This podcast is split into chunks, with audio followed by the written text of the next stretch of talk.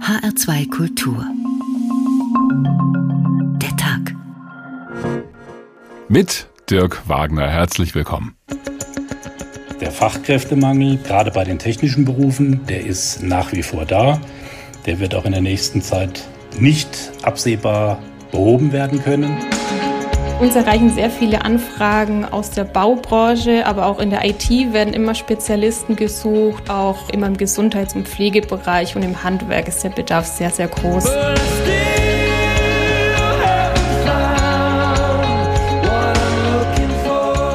Außer der individuellen Arbeitszeit und den jetzt Arbeitslosen gibt es kein Reservoir mehr am Arbeitsmarkt. Denn wir haben keine Zuwanderung zurzeit und die funktioniert ja auch noch nicht.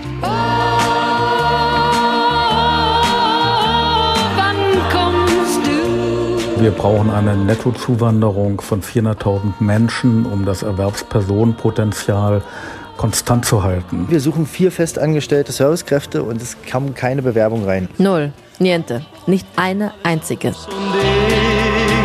Ich suche dich. Unsere Strategie setzt halt voraus, dass wir alle Kanäle bedienen. Also sprich, wir, wir suchen Personal über unsere Homepage, über Instagram, über TikTok, weil das natürlich die Plattformen sind, wo die jungen Leute unterwegs sind. Ich hab alles versucht, meine Energie ist verbraucht. Ein Potenzial an Lehrlingen zu gewinnen, die überhaupt noch handwerklich tätig sein wollen. Das ist ein Riesenproblem. Und wir haben es ja in den letzten Monaten schon oft gehört. In der Pflege sitzen auf der Reservebank keine Mitarbeiter. Sodass sich der Fachkräftemangel, das wird gegenwärtig noch nicht so stark sichtbar, aber jetzt in den kommenden Jahren wieder verschaffen wird.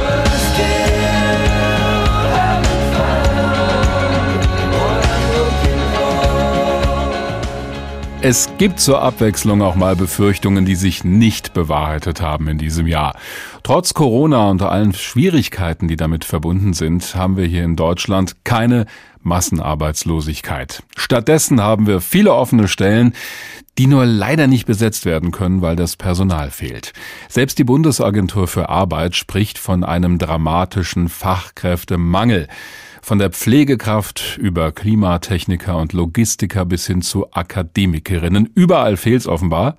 Deutschland brauche deswegen rund 400.000 Einwanderer pro Jahr sagt der Chef der Bundesagentur für Arbeit, Detlef Scheele. Natürlich alles gesteuert und zielgerichtet eben für den Arbeitsmarkt. Wäre das also die Lösung? Oder müssen wir mal auf die Arbeitsbedingungen schauen, in denen Jobs, in denen offenbar kaum noch jemand tätig sein will? Damit die Leute halt nicht davonlaufen. Das Boot ist leer. Fachkräftemangel in Deutschland. So heißt der Tag heute. Wie genau das gehen soll, worauf es da ankommt, diesen Mangel zu beheben, das versuchen wir später noch rauszufinden. Aber eines ist dabei schon klar. Das mit der Einwanderung für den Arbeitsmarkt ist keine Aufgabe für die nächsten Tage oder Wochen. Das ist eine Aufgabe für die nächste Bundesregierung. Das ist langfristig geplant. Unser Hauptstadtkorrespondent Lothar Lenz fasst deswegen die politische Debatte über dieses Thema zusammen und ordnet das alles auch nochmal ein. In vielen Branchen wird es zunehmend schwer, Arbeitsplätze zu besetzen. Man kennt die Klagen, zum Beispiel aus der Gastronomie. Während des Lockdowns sind viele Mitarbeiter in andere Berufe gewechselt. Ohne Koch- und Zimmerservice aber kann kein Hotel wieder eröffnen. Oder das Handwerk. Monatelang müssen manche Kunden auf den Umbau ihres Badezimmers warten, weil der Chef der Sanitärfirma weder Auszubildende noch Gesellen findet. Drittes Beispiel Pflege. Hier hat Corona deutlich gemacht, wie unterbesetzt viele Stationen in Krankenhäusern und Altenheimen sind. Schlechte Bezahlung und unattraktive Arbeitszeiten machen aus der Pflege einen Mangelberuf. Was kann die Politik tun gegen den Fachkräftemangel? Erste Voraussetzung ist gute Bildung. Besser geförderte Schülerinnen und Schüler suchen sich besser qualifizierte Berufe. Außerdem müsste man Jugendliche, vor allem Mädchen, viel stärker für Mathematik und Informatik, für Naturwissenschaften und Technik interessieren. Denn die sogenannten MINT-Berufe haben ein enormes Potenzial. IT und Energietechnik zum Beispiel gelten als die Schlüsselbranchen der Zukunft. Ein weiteres Mittel gegen den Fachkräftemangel wäre es, wenn mehr Teilzeitkräfte auf Vollzeit umstiegen. Dafür aber bräuchte es ein deutlich dichteres Angebot bei der Kinderbetreuung. Und das hängt wieder davon ab, ob sich genug Erzieherinnen und Erzieher finden. Arbeitsmarktpolitiker sind sich aber auch einig, dass auf Dauer nur eine gezielte Zuwanderung für genügend Fachkräfte sorgen kann.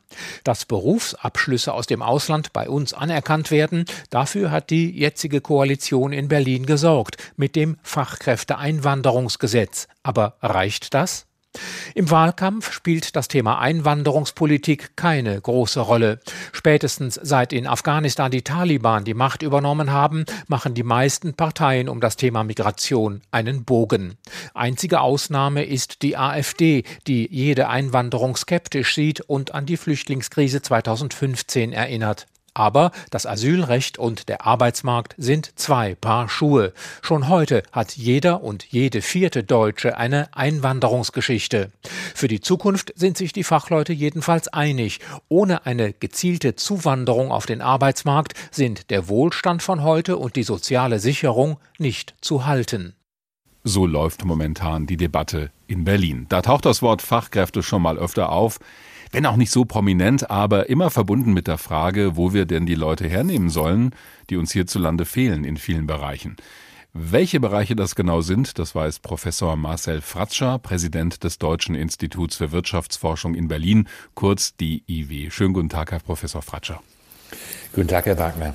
Um noch mal kurz auf diesen Begriff zu kommen, ich meine, im Grunde würde wahrscheinlich jeder und jede von sich behaupten, klar, ich bin eine Fachkraft, denn ich kenne mich aus in meinem Beruf. Wie ist das eigentlich genau definiert? Fachkräfte sind eigentlich solche Leute, die eine spezifische Qualifikation, eine Ausbildung in einem Berufsbereich haben und darin auch tätig sind. Also so gesehen sind die allermeisten Menschen Fachkräfte. Hm. Und, ähm, das überrascht ähm, mich, denn es wird ja immer von dem Fachkräftemangel gesprochen und da werden Zahlen genannt. Wenn das aber im Prinzip alle sind, ja, lässt mich ein bisschen ratlos zurück. Ja, sollte es auch, denn äh, also es sind genug Jobs da, aber äh, das ist mangelt an Arbeitskräften und hm. wir müssen weg von dieser Idee, äh, je mehr ein Mensch verdient, desto wertvoller ist er oder sie als Fachkraft. Und dann haben wir so häufig Leute diese Vorstellung, ja, die Ingenieure, die fehlen. Ja klar, natürlich fehlen die, aber uns fehlen ganz massivst Pflegerinnen und Pfleger in der Altenpflege beispielsweise. Uns fehlen auch ganz viele in Dienstleistungsbereichen. Also nicht Jobs, die eine Promotion erfordern oder zehn Jahre, 20 Jahre Berufsausbildung. Aber trotzdem sind auch im Einzelhandel Kassiererinnen und Kassierer, das haben wir doch jetzt in der Pandemie erlebt, mhm. wie systemrelevant Menschen beispielsweise im Supermarkt hinter der Kasse oder bei der Gebäudereinigung äh, oder in vielen anderen Bereichen sind. Und äh, in allen Bereichen fehlen Menschen. Das betrifft eben nicht nur die höchst qualifizierten und bestverdiensten, sondern in allen Berufsbereichen. Und deshalb müssen wir auch eine Offenheit haben, äh, Menschen überall gut auszubilden und auch eine Offenheit, wenn wir jetzt über Migration sprechen. Da komme ich gleich noch drauf zu sprechen, ja. denn Sie haben so ein paar Bereiche schon genannt und es gibt noch einen anderen. Die IT-Branche jammert ja schon seit Jahren darüber, dass dort Fachkräfte fehlen. Welche Berufe sind da in den vergangenen Jahren vielleicht neu dazugekommen? Ja, natürlich alles, was mit IT, aber auch mit Informationskommunikationstechnologien zu tun haben, auch in der Medizintechnik. Wir sehen das jetzt mit der Pandemie und wir haben einen stetig und schnell wachsenden Gesundheitsbereich, auch weil wir eine starke Alterung in Deutschland haben, aber dieser Bereich gewinnt überall weltweit äh, an Bedeutung. Äh, wir haben einen riesigen Fachkräftemangel im Bereich Pflege und vor allem Altenpflege. Da sind in Deutschland heute knapp eine Million Menschen beschäftigt. Wir rechnen, in den nächsten 20, 30 Jahren wird die Anzahl der Menschen, die dort berufstätig ist und tätig ist, sich fast verdoppeln müssen, hm. äh, um diesen Riesenbedarf decken zu können. Und, ähm, ja, wo Sie gerade ja über die Dimensionen reden, der Chef der Bundesagentur für Arbeit hat ja diese Zahl genannt von mindestens 400.000 Leuten, die wir jedes Jahr bräuchten, um diese Lücke zu füllen. Da schlägt er Zuwanderung zum Beispiel vor als Lösung. Aber ist das auch so die Dimension, von der Sie ausgehen? Ja, 400.000 äh, ist eine Mindestanforderung. Und dann müssen natürlich diese Menschen auch noch in den Bereichen tätig sein, die benötigt werden. Ähm, klar, man möchte Menschen, die jung sind, motiviert sind, sich einbringen, möchte man dass sie kommen und äh, hier in den Arbeitsmarkt kommen, aber man muss sie dann eben auch gut ausbilden, qualifizieren mhm. und das muss passen. Und da schauen wir auch noch auf die, die Details später. Da gibt's in der Tat ja auch verschiedene Ansprüche, die wir so als Deutschland formulieren. Gerade auch äh, diejenigen, die solche Leute aus dem Ausland anwerben wollen. Also die wollen ja auch bestimmte Qualifikationen. Aber erstaunlich ist ja, dass trotz Corona weiter Fachkräfte gesucht werden. Was ja paradox klingt. Wie kommt das? Denn das hat die Wirtschaft ja ziemlich getroffen. Erstens ist der wirtschaftliche Schaden jetzt zum einem erheblichen Maße gesamtwirtschaftlich aufgeholt, aber es gibt halt eine Verschiebung. Also Beispiel im stationären Einzelhandel, in Geschäften, äh, da machen jetzt einige zu, da werden wahrscheinlich auch einige Arbeitsplätze in den kommenden Jahren wegfallen. Die werden dann beispielsweise ähm, bei den Online-Händlern und in anderen Bereichen benötigt. Und ähm, das ist die Herausforderung. Also ja, Menschen werden ihre Arbeit verlieren. Das ist eine große Gefährdung, große Wahrscheinlichkeit. Es ist aber nicht so, dass es an Arbeitsplätzen mangelt in Deutschland. Und das ist die positive Botschaft. Die Schwierigkeit ist halt, die Menschen dorthin zu bringen, wo die Arbeit ist, in den Branchen, auch regional. Ähm, klar, wir sehen ein zunehmendes Süd-Nord-Gefälle. Ja, der Süden unseres Landes ist wirtschaftlich sehr viel dynamischer, wächst schneller. Da ist das Thema Fachkräftemangel noch mal größer und natürlich auch die Gehälter höher. Mhm. Und das ist die große Schwierigkeit. Es erfordert halt sehr viel Flexibilität von den Menschen, sich zu verändern, beruflich und auch geografisch zu verändern. Ähm, einige sehen das als Chance, aber für manche ist es dann auch wirklich schwierig. Wie sieht denn Ihre Prognose aus? Also welche Bereiche in unserer Wirtschaft werden es auch in Zukunft besonders schwierig haben, Fachkräfte zu finden? Die Bereiche werden es schwierig haben, bei denen die Arbeitsbedingungen eben nicht sehr gut sind. Mhm. Also unabhängig ja, also von dem konkreten Beruf, es geht auch um das Umfeld. Es geht natürlich um das Umfeld. Wenn man sich fragt, was wollen junge Menschen heute machen, erstaunlich viele sagen, ich möchte gern für den Staat arbeiten. Das ist für mich als Ökonom natürlich immer ein bisschen eine Katastrophe, wo ich die Hände beim Kopf zusammenschlage, sage, es können nicht, bitte nicht alle für den Staat arbeiten. Wir brauchen Leute in der Wirtschaft, wir brauchen Leute, die neue Ideen haben, die innovativ sind, die uns als Land, als Gesellschaft voranbringen. Und das zeigt. Also weil der Staat für Sicherheit steht oder für eine Zuverlässigkeit, so verstehe ich das. Der Staat steht für hohe Zuverlässigkeit, für ein gutes Einkommen, mhm. für einen sicheren Job. Ja, das ist die Realität. Und da müssen halt dann auch äh, wir als Gesellschaft jungen Menschen motivieren und sagen, schaut mal her, was äh, Sicherheit und ein ordentliches Einkommen ist nicht alles. Es gibt auch andere Dinge, die wichtig sind. Äh, und natürlich müssen auch die Unternehmen, die privaten Unternehmen müssen die Arbeitsbedingungen für ihre Beschäftigten besser machen. Das heißt, die Löhne müssen rauf. Nehmen wir mal das Bereich, nochmal den Pflegeberuf, weil das für mich ein ganz schönes Beispiel ist. Mhm. Das ist ein verdammt harter Job kein Mindestlohnbereich, also man verdient dort ganz ordentlich, aber wenn man das mal vergleicht zu dem, was dort an Anforderungen besteht, wie die Belastung der Menschen in dieser Branche ist, dann realisiert man, äh, da wird es nicht gelingen, in Deutschland viele Menschen dafür zu gewinnen, weil einfach es ein harter Job ist, mhm. sehr belastend und weder die Wertschätzung der Gesellschaft als auch die Bezahlung und das Arbeitsumfeld dieser Verantwortung angemessen ist. Ganz viele wichtige Stichworte, die wir auch noch vertiefen werden heute. Ich danke Ihnen sehr, Professor Marcel Fratscher, Präsident des Deutschen Instituts für Wirtschaftsforschung in Berlin. Und wir haben schon gemerkt, nur weil Leute in einem bestimmten Bereich gesucht werden wie wild, heißt das ja nicht automatisch, dass sofort alle sagen, jawohl, da will ich auch arbeiten. Könnte auch damit zu tun haben, dass gewisse Jobs einfach anstrengend sind. Dafür liefert Max von der Grün ein Beispiel in seinem Buch Irrlicht und Feuer. Darin beschreibt er ganz schnörkellos, wie der Alltag als Arbeiter in einem Kohlebergwerk aussieht. Das wusste er übrigens aus eigener Erfahrung. Er war selbst Bergmann unter Tage.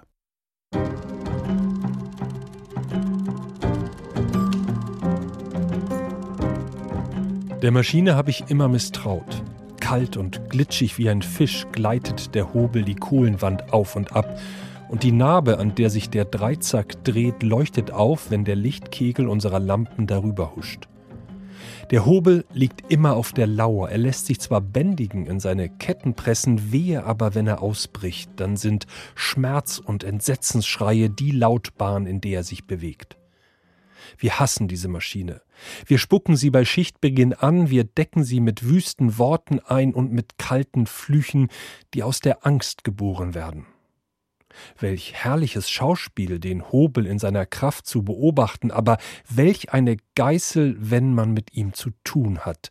Er treibt unsere Gedanken fort und höhnt mit knirschenden Ketten weiter, weiter, weiter. Nein, das ist keine Maschine mehr, das ist ein Monstrum. Und wir fragen uns alle, warum das alles noch? Warum? Auf 250 Meter Streblänge sind 25 Sprühdosen in die Leitung geschraubt, die während der ganzen Schicht Wasser in die Staubwolken spritzen. Dennoch wälzt sich der Staub unaufhörlich auf uns zu, wenn die abgeschälte Kohle in den Förderer fällt. Warum noch diese Maschine? Warum? Sie wurde eingebaut, als längst bekannt war, dass unsere Schachtanlage stillgelegt wird. Kosten 50.000 Mark. Nur für das Einbauen.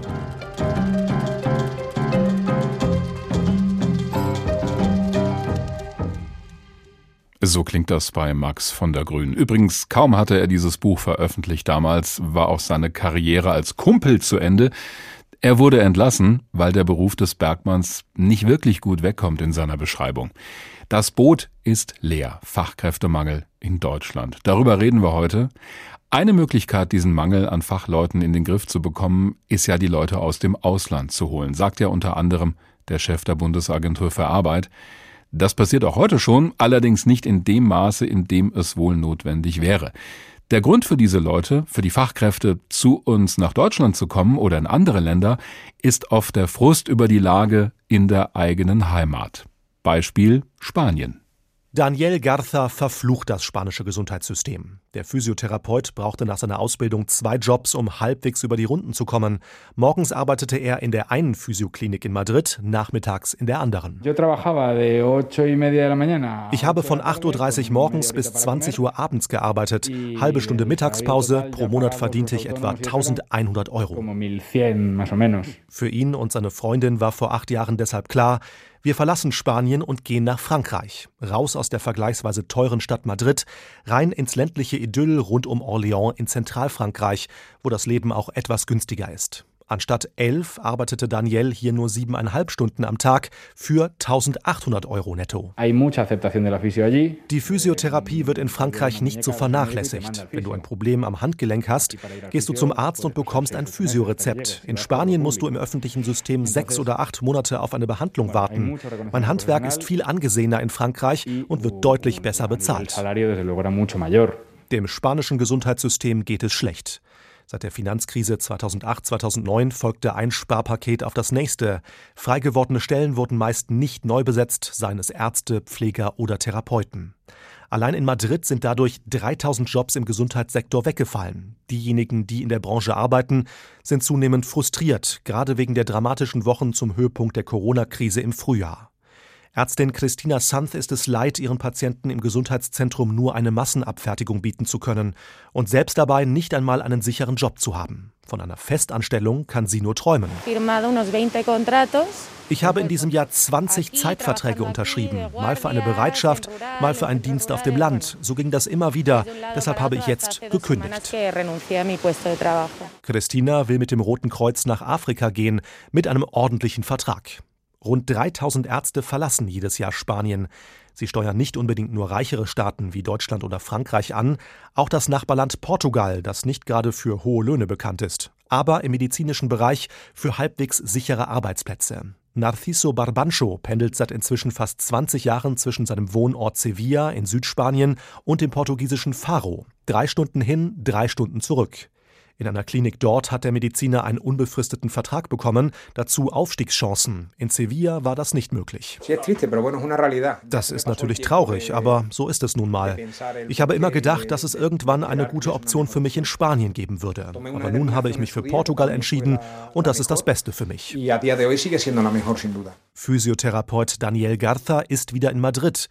Nach sechs Jahren Frankreich wollte er zurück in die Heimat, auch aus familiären Gründen das spanische Gesundheitssystem zumindest zeitweise zu verlassen und im Ausland Geld zu verdienen, bereut der 34-Jährige kein bisschen. Zweifellos war es eine gute Entscheidung. Nur so habe ich das nötige Geld verdienen können, um jetzt hier in Madrid eine eigene Physiopraxis eröffnen zu können. Und ich habe viel gelernt, war einer der jüngsten in einem 15-köpfigen Team. Meine Kollegen haben mir sehr viel beigebracht. Seine Arbeitskraft hat Spanien also wieder. Um die vielen tausend anderen zurückzulocken, müsste das Land ihnen vor allem eines entgegenbringen mehr Wertschätzung ihrer Arbeit.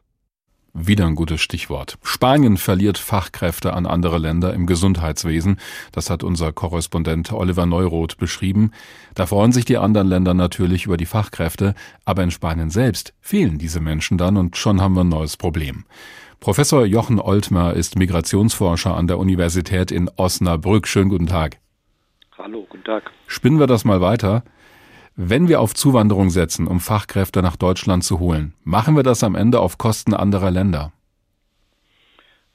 Ja, ich würde sagen ja. Also wir haben gerade in dem Bereich, der gerade skizziert wurde, Pflegebereich, medizinischer Bereich, eine Situation, die dadurch gekennzeichnet ist, dass wir weltweit Mangel an Fachkräften haben.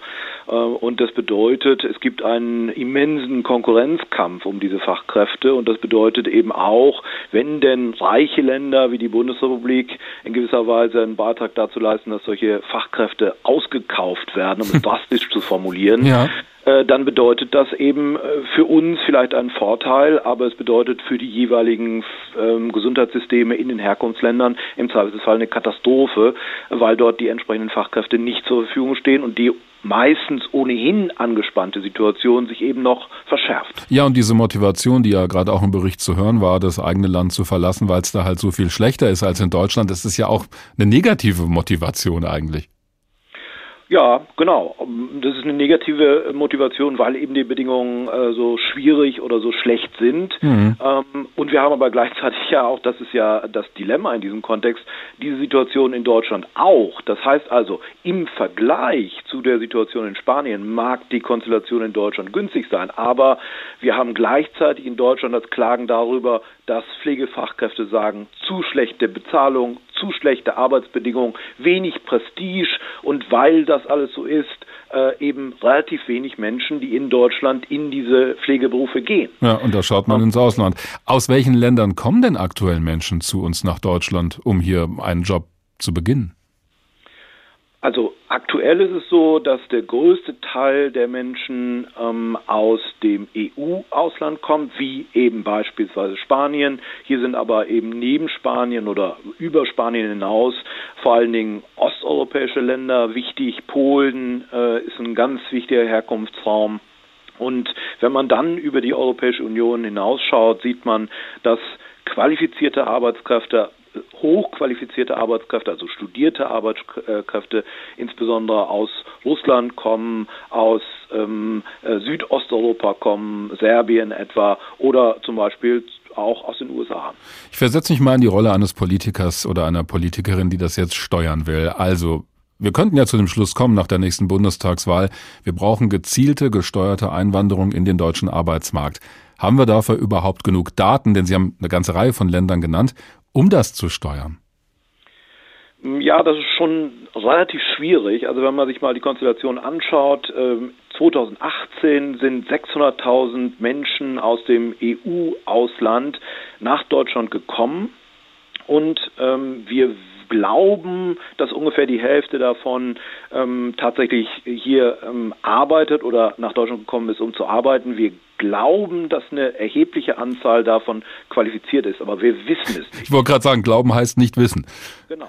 Sehr wir erstaunlich. Haben wesentlich wir haben wesentlich bessere Informationen für diejenigen, äh, die von außerhalb der Europäischen Union gekommen sind, weil die jeweils ja dann, wenn sie nach Deutschland kommen wollen, angeben müssen, was sie in Deutschland tun mhm. und tun wollen. Aber diese Menschen, diese äh, Zahl von Menschen äh, ist relativ gering. Das waren 2018 40.000. Also wir reden ganz in ganz erheblichem Maße über innereuropäische Freizügigkeit und da haben wir eben relativ wenig Kontrolle und relativ wenig Übersicht, wie es um Beschäftigungsverhältnisse dann steht. Wobei wir ja nicht ganz bei Null anfangen. Es gab ja vor vielen Jahrzehnten die sogenannten Gastarbeiter. Die haben wir in Deutschland in den Jahrzehnten nach dem Zweiten Weltkrieg hierher geholt. Können wir das vergleichen mit dem, was heute sinnvoll wäre oder ist das zu weit hergeholt? Also man kann es oder man könnte es aus meiner Sicht insofern vergleichen, als dieses ganze System damals ja basierte auf äh, Verträgen. Mhm. Ähm, und zwar Verträgen, von denen ähm, sowohl die Herkunftsländer als auch die Ankunftsländer profitiert haben. Ähm, und ich glaube, wenn man tatsächlich über diese Perspektive der Anwerbung von Fachkräften, in welchem Bereich auch immer, spricht, sprechen möchte, dann muss man viel stärker, als es bislang der Fall ist, über solche Verträge agieren. Damit beide was davon haben, also wir, aber auch die anderen Länder. Ja. Genau, und damit es eben nicht zu so einer Situation kommt, dass wirklich ausgekauft wird, sondern es muss passieren eben in Abstimmung mit den Herkunftsländern. Wir sehen ja noch ein anderes Phänomen. Uns fehlen auch Fachkräfte, weil es halt Leute mit guter Ausbildung bei uns gibt, die es ins Ausland zieht. Welche Bewegungen beobachten Sie da? Ja, ähm, die Bewegungen haben, also der Umfang der Bewegung hat nachgelassen. Wir haben mal vor allen Dingen vor dem Hintergrund äh, einer ähm, wenig günstigen Situation Anfang der 2000er Jahre relativ viel Bewegung gehabt. Das hat nachgelassen, aber es gibt immer noch relativ viel Bewegung in Richtung, in Richtung Schweiz, Österreich, auch USA von äh, qualifizierten, von hochqualifizierten. Äh, wir sehen aber, und das ist ein wichtiger Aspekt, dass ein sehr großer Teil tatsächlich nach wenigen Monaten, nach wenigen Jahren wieder zurück kommt. Mhm. Das also versteht als eine hm, Ausbildung, Ergänzung der Ausbildung oder einfach schlichtweg mal auch einen anderen Arbeitsmarkt kennenlernen möchte. Das sind also keine, wie es dann häufig ähm, so genannt wird, Verluste auf Dauer, sondern tatsächlich auch ähm, Aufenthalte für kürzere Zeiträume. Professor Jochen Oltmer, Migrationsforscher an der Universität in Osnabrück, haben Sie vielen Dank. Dass bestimmte Jobs keiner machen will, könnte ja auch daran liegen, dass die Bezahlung oder auch die Bedingungen einfach so schlecht sind, dass man da noch was tun müsste. Der Autor Max von der Grün hat Anfang der 60er Jahre ein Beispiel aus seinem eigenen Arbeitsalltag geliefert als Bergmann unter Tage.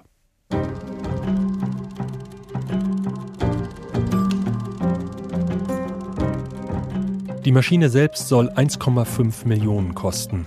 Unsere Zeche bezahlte das Einbauen nicht, das übernahm voll die Firma, die diesen Hobel herstellte und hier auf seine Tauglichkeit prüfen will.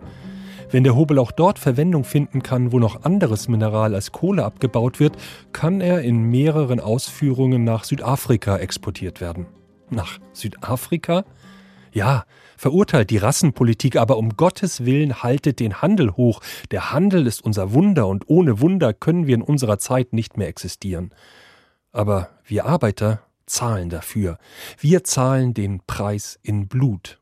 Was soll es? Die Zeit der Blutzölle hat nie aufgehört. Sie ging 1945 nicht zu Ende. Wir sind die Kaninchen in den von Angst umbauten Labors der Exportwirtschaft.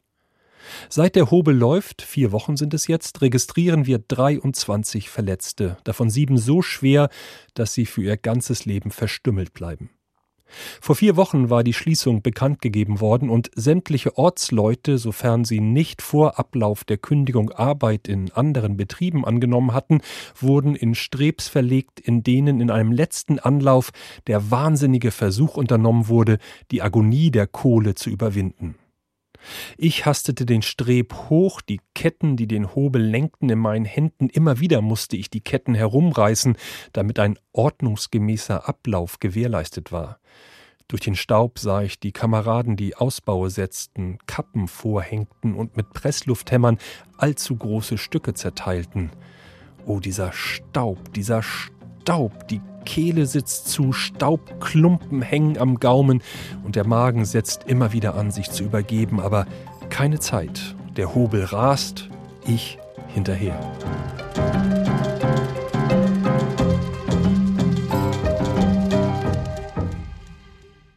Immerhin gab's relativ viel Geld damals für die harte Arbeit im Kohlebergbau, aber ob das alleine reicht, um junge Leute heute in einen Beruf zu locken, da kommt ja noch mehr dazu. Macht mir die Arbeit Spaß? Oder brenne ich da aus auf Dauer? Habe ich eine Perspektive oder kommt irgendwann ein Beratungsunternehmen daher und ich werde wegrationalisiert? Darüber reden wir gleich. Unsere Reporterin Ursula Meyer hat sich aber erstmal angeschaut, wie die Lage gerade bei uns in Hessen aussieht, auf dem Ausbildungsmarkt. Also, wofür sich Berufseinsteiger entscheiden und ob die Unternehmen auch die Leute finden, die sie dringend brauchen, etwa in Frankfurt. Bis zu 13 junge Menschen bildet Robert Mangold jedes Jahr aus, zum Beispiel als Köche, Restaurant- und Hotelfachpersonal. Er ist der geschäftsführende Gesellschafter der Frankfurter Tigerpalmgruppe, die etwa das Gesellschaftshaus im Palmgarten betreibt. Doch in Corona-Zeiten ist alles schwieriger als sonst. Mangold hat in diesem Jahr bislang nur acht Auszubildende gefunden. Zwar hätten sich schon einige junge Menschen bei ihm beworben, erzählt der Frankfurter Gastronom. Aber natürlich über den verhängten Lockdown der Bundesregierung hat man den Vätern und Müttern, die natürlich bei der Entscheidung einer Lehrstelle mit am Küchentisch sitzen, hat man natürlich schon halt auch risikobehaftete Branchen anscheinend ausgedeutet.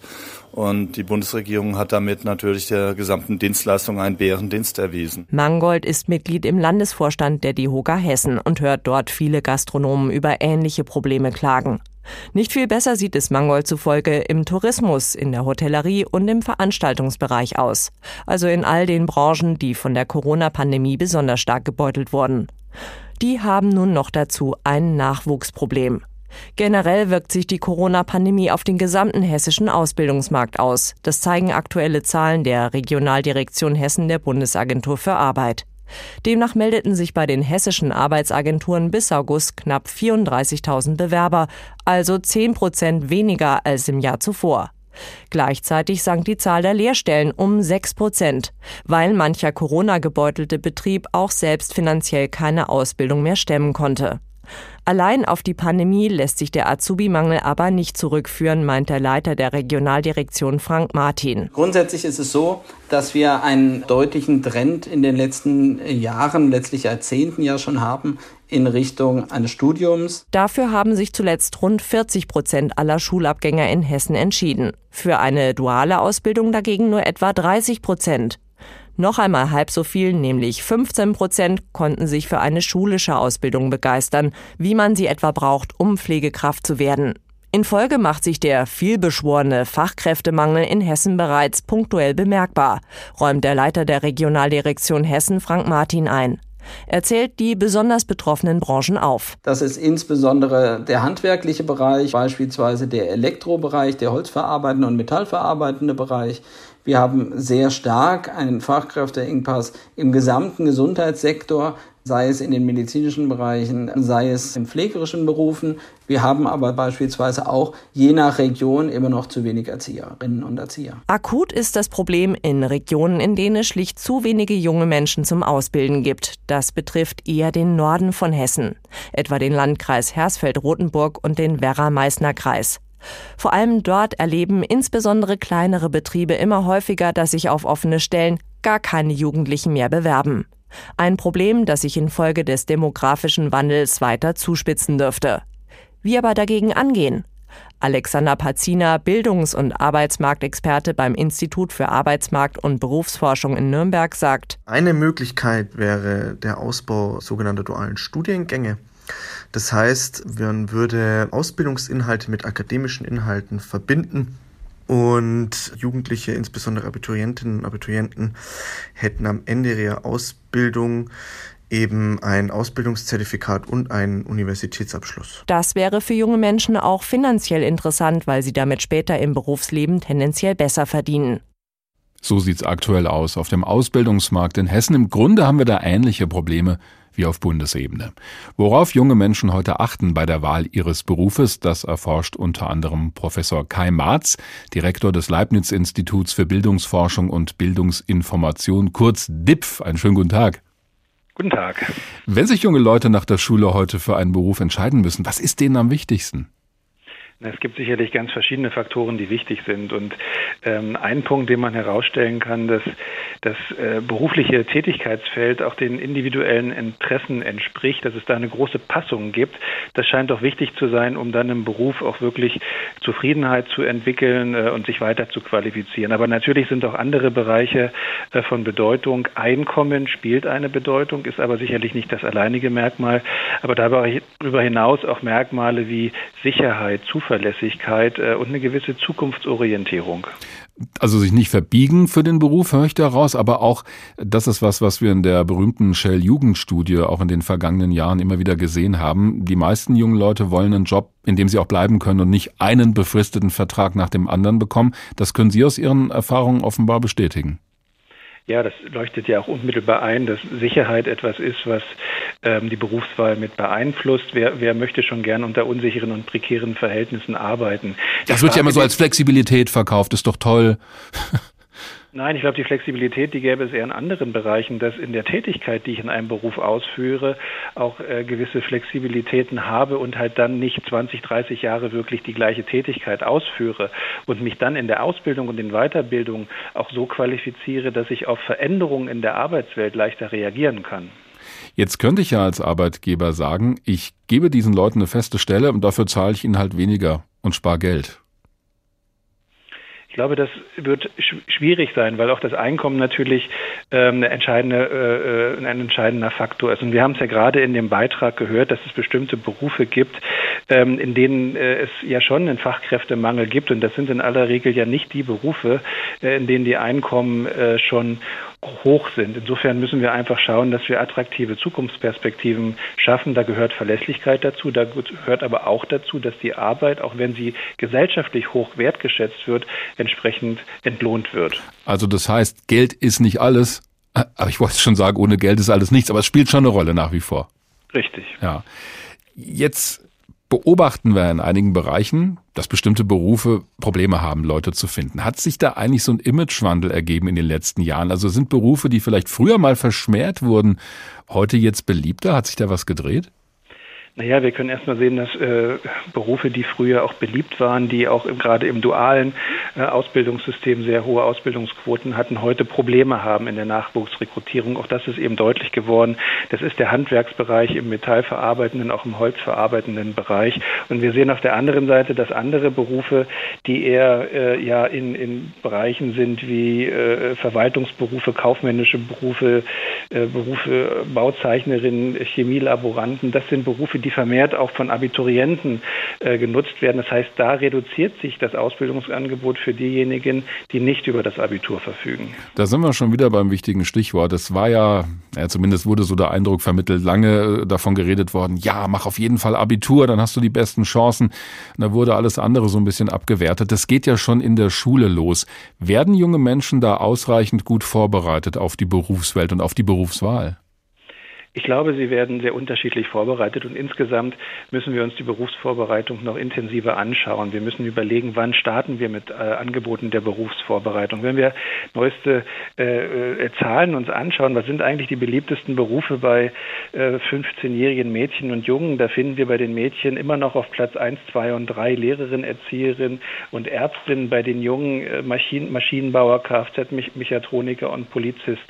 Also da sind nicht nur Geschlechterstereotype drin, sondern da fehlen auch, das wird man merken, da fehlen die neuen Berufe. Mhm. Und die Frage, die sich hier stellt, ähm, wissen denn eigentlich die, die jungen Menschen von diesen Berufen? Haben sie hinreichend Informationen? Müssen wir nicht mehr Angebote machen im schulischen Kontext und das ganz bewusst nicht nur ähm, im nicht gymnasialen Bereich, sondern auch im gymnasialen Bereich, um den jungen Menschen Informationen zu geben, dass sie dann auch wirklich eine gute Entscheidung treffen können. Das haben Sie jetzt so als Frage formuliert, aber ich höre aus, da sagen Sie eigentlich, das müsste mehr passieren an den Schulen. Meines Erachtens müsste es mehr äh, passieren, es müsste systematischer passieren. Es darf auch nicht erst in der achten oder neunten Jahrgangsstufe einsetzen, sondern in vielen Schulen setzt das mittlerweile auch schon viel früher an, am Beginn der Sekundarstufe 1, um halt dann noch Kinder mit unterschiedlichen Berufen auch ähm, vertraut zu machen. Wenn so viele Leute gesucht werden aktuell in vielen Bereichen der Wirtschaft, sind die jungen Leute am Ende in einer besseren Verhandlungsposition heute, sich einen Job nach ihrem Wunsch auszusuchen. Ist das vielleicht ein positiver Aspekt? Es kann ein positiver Aspekt sein, gegenwärtig, und das kann mit der äh, pandemiebedingten Situation am Ausbildungs- und Arbeitsmarkt zu tun haben, würde ich es aber nicht so sehen, weil wir sehen, dass der Anteil der jungen Menschen, die jetzt die Schule verlassen und nicht direkt in eine Vollzeitqualifizierende Ausbildung übergehen, größer geworden ist. Und das kann unterschiedliche Gründe haben. Und langfristig wird man ja ohne Ausbildung äh, weniger Flexibilität haben und Entscheidungsspielräume bei der Wahl nicht nur einer äh, äh aktuellen beruflichen Tätigkeit, sondern sondern auch bei einer längerfristigen Berufskarriere. Die Einschätzung von Professor Kai Marz, Direktor des Leibniz-Institut für Bildungsforschung und Bildungsinformation. Haben Sie vielen Dank. Und wir tauchen nochmal ab in die Welt unter Tage mit Max von der Grün.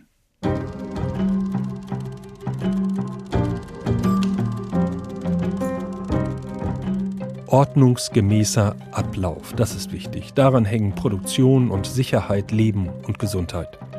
Ich muss trinken. Fritz Lehnertz muss mich am Strebende ablösen. Kaffee habe ich noch in der Flasche.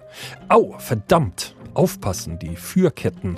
Daran hängt nicht nur der Hobel, daran hänge ich und die anderen. Noch 20 Meter, dann Strebende, dann trinken, dann Kaffeeflasche, dann Ablösung, dann trinken, dann Ruhe.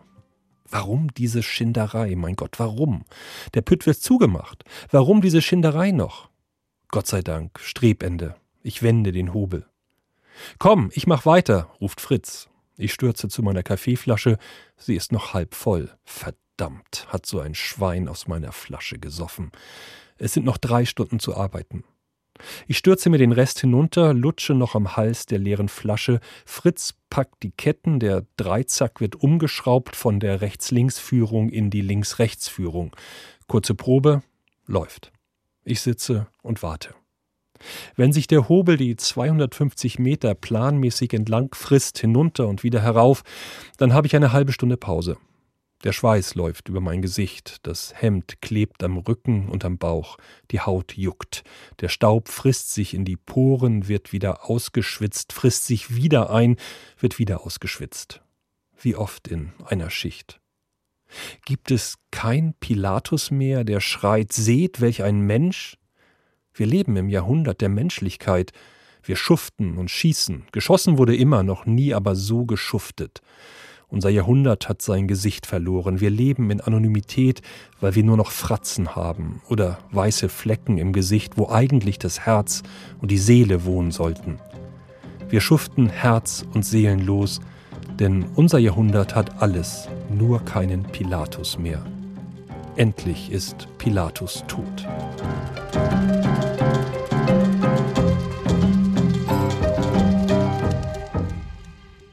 Die Zeiten immerhin sind vorbei, denn der Steinkohlebergbau in Deutschland ist Geschichte. Die letzte Zeche wurde längst geschlossen im Ruhrgebiet. Das Boot ist leer. Fachkräftemangel in Deutschland. So haben wir die Ausgabe heute genannt. Im Pflegebereich gibt es diesen Mangel, haben wir schon mehrfach angesprochen, und das hat uns ja auch die Corona-Pandemie deutlich vor Augen geführt. Da fehlt es nicht nur in den Krankenhäusern. Auch wer Mutter oder Vater zu Hause pflegen will, muss häufig auf eine Pflegekraft oder Hilfskraft aus dem Ausland zurückgreifen, aus Polen oder auch aus Bulgarien. Die sind bekannt für ihre gute Arbeit, sie werden aber häufig nicht so gut dafür bezahlt. Vor kurzem gab es da ein wichtiges Urteil vom Bundesarbeitsgericht in Erfurt. Das hat Kurz gesagt unter anderem Folgendes entschieden. Diese Pflegekräfte müssen eben nicht nur einen Lohn bekommen für die Stunden, in denen sie konkret Hand anlegen an einen Menschen, sondern auch, wenn sie nur dafür bereitstehen. Das heißt, wenn so eine Pflegekraft im Haushalt mitwohnt, dann steht sie ja im Prinzip rund um die Uhr bereit, um zu helfen, 24 Stunden lang. Das wäre dann ein Bereitschaftsdienst, kann zumindest so gewertet werden und müsste entsprechend im Honorar sich niederschlagen. Was das nun bedeutet, auch für Pflegekräfte aus Polen, zeigt unser Korrespondent Jan Palokat an einem konkreten Beispiel. Ende Mai sorgte ein Foto aus Deutschland im polnischen Internet für so viel Furore, dass das Warschauer Außenministerium intervenieren wollte. Es ging um Werbung auf der Rückseite eines Busses, zu sehen eine Seniorin und eine junge Frau, beide guter Dinge. Dazu die Zeile Omas neue Polen, Prokura 24 Pflegevermittlung. Zwar kam, wie sich herausstellte, eine diplomatische Intervention etwas spät, da die Bahn als Betreiber der fraglichen Buslinie im niedersächsischen Ammerlandkreis die Werbung demontiert hatte. Nach Protesten in Deutschland selbst, und zwar schon letzten Herbst. Das Foto war alt. Und doch lenkte der Fall die Aufmerksamkeit auf die Tatsache, dass in bis zu 300.000 deutschen Haushalten Ausländerinnen, oft Polinnen, ältere Patienten pflegen, und zwar, wie schon der Name der Procura 24 Vermittlung suggeriert, rund um die Uhr. In der Praxis, weiß die polnische Altenpflegerin Mariola Juszczuk, ist davon oft nur im Vertrag die Rede, den die Familien sehen, nicht aber im Arbeitsvertrag der Vermittler mit der Pflegerin. Aber die andere Seite wird dann immer sagen, also mir wurde eine solche 24-Stunden-Dienstleistung angeboten. Und wer so viel nicht arbeiten kann, der hört, Dankeschön, dann nehme ich eine andere Betreuerin aus Rumänien. Die bekommt 50 statt 70 Euro pro Tag. Also tschüss, war nett. Der Pflegenotstand in Deutschland und die Geldnot vieler Menschen im Osten der EU nicht selten auch der Wunsch schon etwas älterer Frauen aus Polen und anderswo nochmal auf eigenen Beinen zu stehen, Dies zusammengenommen hat ein Beziehungsgeflecht entstehen lassen, in dem der Bruch arbeitsvertraglicher Regeln und Mindeststandards regelmäßig stillschweigend akzeptiert wird von beiden Seiten. Dass jetzt eine bulgarische Betreuerin in einem vielbeachteten Urteil erfolgreich erstritt, dass ihre de facto rund um die Uhr Bereitschaft auch rund um die Uhr bezahlt werden muss, ist deswegen zwar einerseits eine juristische Blaupause, aber ob deswegen jetzt reihenweise andere Pflegerinnen auf den Bereitschaftsmindestlohn pochen, steht auf einem anderen Blatt. Eher nicht, glaubt Pflegerin Juszczuk. Meiner Meinung nach werden diese Frauen weiter arbeiten, und zwar 10 bis 16 Stunden am Tag, und die Vermittler werden einfach nicht mehr so offensiv mit 24-Stunden-Dienstleistungen werben. Ich denke, das wird weiter umgangen werden, weil die Menschen eben Arbeit und Geld brauchen und der Bedarf an diesen Diensten groß ist. Dominik Potempa verdient in Deutschland bei der rund um die Uhr Betreuung gut 1500 Euro. Das sei für polnische Verhältnisse gut. Rund um die Uhr heißt, er wohnt bei der betreuten Person. Potempa freut sich über das Urteil des Bundesarbeitsgerichts. Ich denke, es ist ein sehr gutes Urteil, denn es kann die Familien und Vermittler dazu bringen, die Gehälter für die 24-Stunden-Pflege zu erhöhen. Das ist eine sehr schwere und spezifische Arbeit, denn eigentlich haben wir keine Freizeit. Wir können ja nicht nach acht Stunden zumachen und nach Hause gehen, denn jemand muss bei den Patienten sein. Einige brauchen Betreuung selbst nachts. Die großen polnischen Pflegevermittler selbst standen für Interviews zum Urteil zunächst nicht zur Verfügung. Dort ordnet man sich erst. Hinter vorgehaltener Hand heißt es aber bei seriöseren Anbietern, das Geschäftsmodell sei in Gefahr, wenn künftig wirklich die ganze Bereitschaftszeit voll bezahlt werden müsste. Der norddeutsche Pflegevermittler Procura24 hat jetzt indes noch einmal gegenüber der Deutschen Welle seine frühere Werbung gerechtfertigt, den Werbespruch Omas neue Polen. Der Text bilde, so Procura, doch einfach nur einen Teil der deutschen Wirklichkeit ab. Da kann Werbung auch mal nach hinten losgehen, wenn das nicht alle wirklich originell finden. An dem Beispiel sehen wir aber, wie schwierig das ist, den Menschen in bestimmten Berufen die Wertschätzung entgegenzubringen, die ihnen zusteht, nämlich in Form von Geld unter anderem. Professor Stefan Sell ist Sozialwissenschaftler und Fachmann für das Thema Arbeitsmarkt an der Hochschule in Koblenz. Schönen guten Tag, Herr Professor Sell. Ja, guten Tag. Das Beispiel zeigt ja auch, wenn wir Fachkräfte holen, in diesem Fall Pflegekräfte aus dem Ausland, und die dann auch vernünftig bezahlen, dann werden manche Familien sich das nicht mehr leisten können, weil es teurer wird. Das ist doch ein Dilemma, denn damit wäre ja keinem geholfen. Ja, aber es ist ein es ist ein unlösbares äh, Dilemma. Hm. Wir müssen uns darüber im Klaren werden, dass die Betreuungskräfte aus Osteuropa ähm, ja nicht deswegen hierher kommen, weil es so schön ist in der Eifel oder in Frankfurt, sondern wegen des enormen Wohlstandsgefälles zwischen uns, Westeuropa und Osteuropa. Und äh, mittlerweile muss man immer weiter nach Osten gehen. Man findet in Polen zum Beispiel kaum noch Betreuungskräfte, äh, die bereit sind, zu diesen Bedingungen, die wirklich sehr, sehr prekär sind, hier zu arbeiten. Würde man nach deutschem Arbeits- und Sozialrecht äh, legal, also wirklich legal, eine 24-Stunden-Betreuung organisieren müssen, dann äh, können Sie davon ausgehen, dass wir über etwa 12.000 Euro im Monat reden. Das ist zum Beispiel in der individuellen Schwerstbehindertenbetreuung. Das sind so die Sätze, die man dort hat. Wenn man wohlgemerkt legal bezahlt, das wäre natürlich für die meisten für fast alle nicht äh, bezahlbar, mhm. deutet aber darauf hin, dass hier sozusagen dieses die Ausnutzung, die Ausbeutung der Niedriglohnbeschäftigten ähm, ein Auslaufmodell äh, darstellt, auch weil es immer weniger Menschen aus Osteuropa gibt, die dazu bereit sind. Und das ist ja auch die Verbindung zu diesem Vorschlag, den wir zum Anlass genommen haben für die Ausgabe heute von der Bundesarbeitsagentur, von deren Chef, der sagt, diesen Fachkräftemangel müssen wir eigentlich mit Einwanderung versuchen zu lösen. Was halten Sie denn von dem Vorschlag? Weil das Beispiel gerade ist ja schon eines, wo ja, Zuwanderung stattfindet, zumindest wo Leute aus dem Ausland bei uns arbeiten. Ja, also da schlagen zwei Herzen in meiner Brust, äh, wie man so schön sagt. Ähm, wir können äh, oder wir müssen vielleicht uns mal darüber äh, bewusst werden, dass wir in den vergangenen Jahren eine massive Zuwanderung, Einwanderung nach Deutschland hatten, übrigens vor allem, wir haben immer die Flüchtlingswelle von 2015 vor Augen, nein, vor allem aus den osteuropäischen EU-Staaten, und äh, ganze Branchen in unserem Land würden innerhalb von fünf Minuten zusammenbrechen, wenn die Osteuropäer geschlossen wieder zurückgehen würden. Das ist nicht nur, sind nicht nur die Lkw-Fahrer.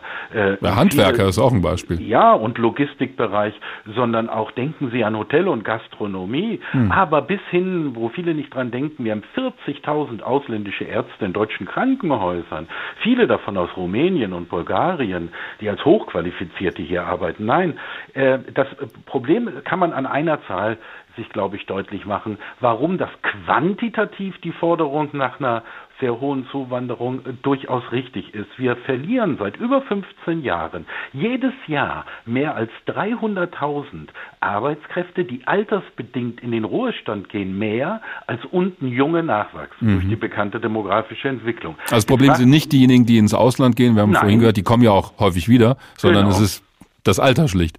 Das schlicht das Alter. Und jetzt fragt sich der eine oder andere Hörer oder Hörerin natürlich, warum haben wir dann trotzdem eine steigende Beschäftigung gehabt bis zur Corona-Krise und jetzt läuft es ja auch wieder an. Äh, ja, weil in, der, in den letzten Jahren die Erwerbsbeteiligung der Frauen, vor allem der Mütter mit kleinen Kindern, gesteigert wurde und die Leute arbeiten tatsächlich auch länger äh, bis zur Rente und vor allem aber wegen der Zuwanderung.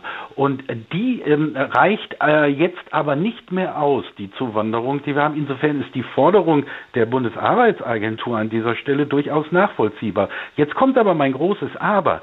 Wenn wir 400.000 pro Jahr Nettozuwanderung brauchen, brauchen Sie, weil wir immer große Abwanderung auch haben, brauchen Sie mindestens das Doppelte jährlich an äh, Zuwanderung. Hm. Das ist eine gewaltige gesellschaftliche Herausforderung. Und damit Und nur weil jemand zuwandert, ja. heißt das ja noch lange nicht, dass er auch passt zu denen, die zum Beispiel altersbedingt den Arbeitsmarkt verlassen. Denken Sie an die Handwerker. Ja, und dass er auch bleibt, denn das hat ja, und damit mhm. komme ich zu einem anderen Punkt, der da, glaube ich, eine Rolle spielt, das hat ja auch was damit zu tun, wie attraktiv ist dieser Job wirklich, wie viel verdiene ich da. Also müssen müssen wir diese Jobs, wo es an Leuten fährt, fehlt, auch nicht aufwerten in einem größeren Sinne als nur mehr Geld zahlen? Oder ist am Ende die Antwort vielleicht wirklich so simpel, dass wir einfach mehr zahlen müssen?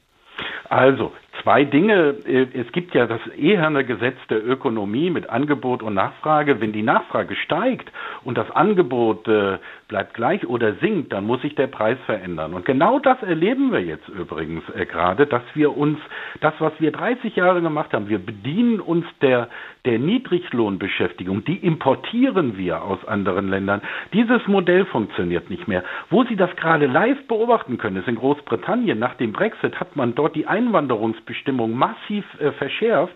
Jetzt äh, haben die dort äh, leere Supermarktregale. Warum? Weil etwa 100.000 Lkw-Fahrer fehlen und die Unternehmen sagen, bitte, bitte lasst die Osteuropäer wieder rein, weil man das alte Niedriglohnmodell äh, fortfahren will. Die britische Regierung sagt aber, nee, äh, zahlt die besser, macht die Arbeitsbedingungen besser. Und das legt auch bei uns den Finger auf äh, die Wunde. Wir werden definitiv diese weniger werdenden äh, Arbeitskräfte besser entlohnen müssen. Der Lohn ist ein wichtiger Bestandteil der Arbeitsbedingungen. Mhm. Aber es sind nicht nur die Löhne. Zu den Arbeitsbedingungen gehört auch mehr. Nehmen Sie nur mal den diese Tage stattgefundenen Streik der Pflegekräfte in Berlin. Die haben nicht für mehr Lohn gestreikt, wie die Lokführer gerade, sondern für mehr Personal, weil sie sagen, wir können unter diesen Personalmangelbedingungen nicht mehr vernünftig arbeiten. Mhm. Das heißt, sie müssen gerade in den Mangelbranchen, die in Ihrer Sendung heute auch angesprochen wurden, nämlich Pflege, müssen sie neben den Löhnen vor allem die personelle Ausstattung äh, verbessern. Die Leute arbeiten auf dem Zahnfleisch. Sagt Professor Stefan Sell, Sozialwissenschaftler an der Hochschule in Koblenz. Haben Sie vielen Dank.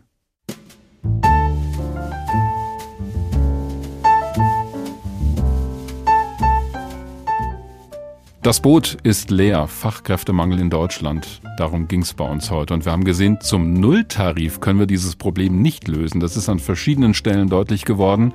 Es geht um Wertschätzung, sowohl was den Stellenwert bestimmter Berufe angeht in unserem Alltag. Es geht um Anerkennung für die Leute, die diese Jobs dann machen. Und es geht auch um genug Verdienst. Ob wir diese Leute dann immer Fachkräfte nennen oder nicht, ist vielleicht gar nicht der entscheidende Punkt. Den Tag gibt's auch als Podcast in der ARD Audiothek und auf hr2.de. Mein Name ist Dirk Wagner.